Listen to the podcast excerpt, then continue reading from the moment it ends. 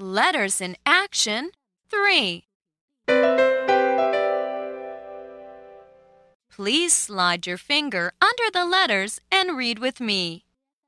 Eel, deal, meal, peel, seal. East, beast, feast, yeast, ease, tease, lease, please, each, beach, peach, reach, teach.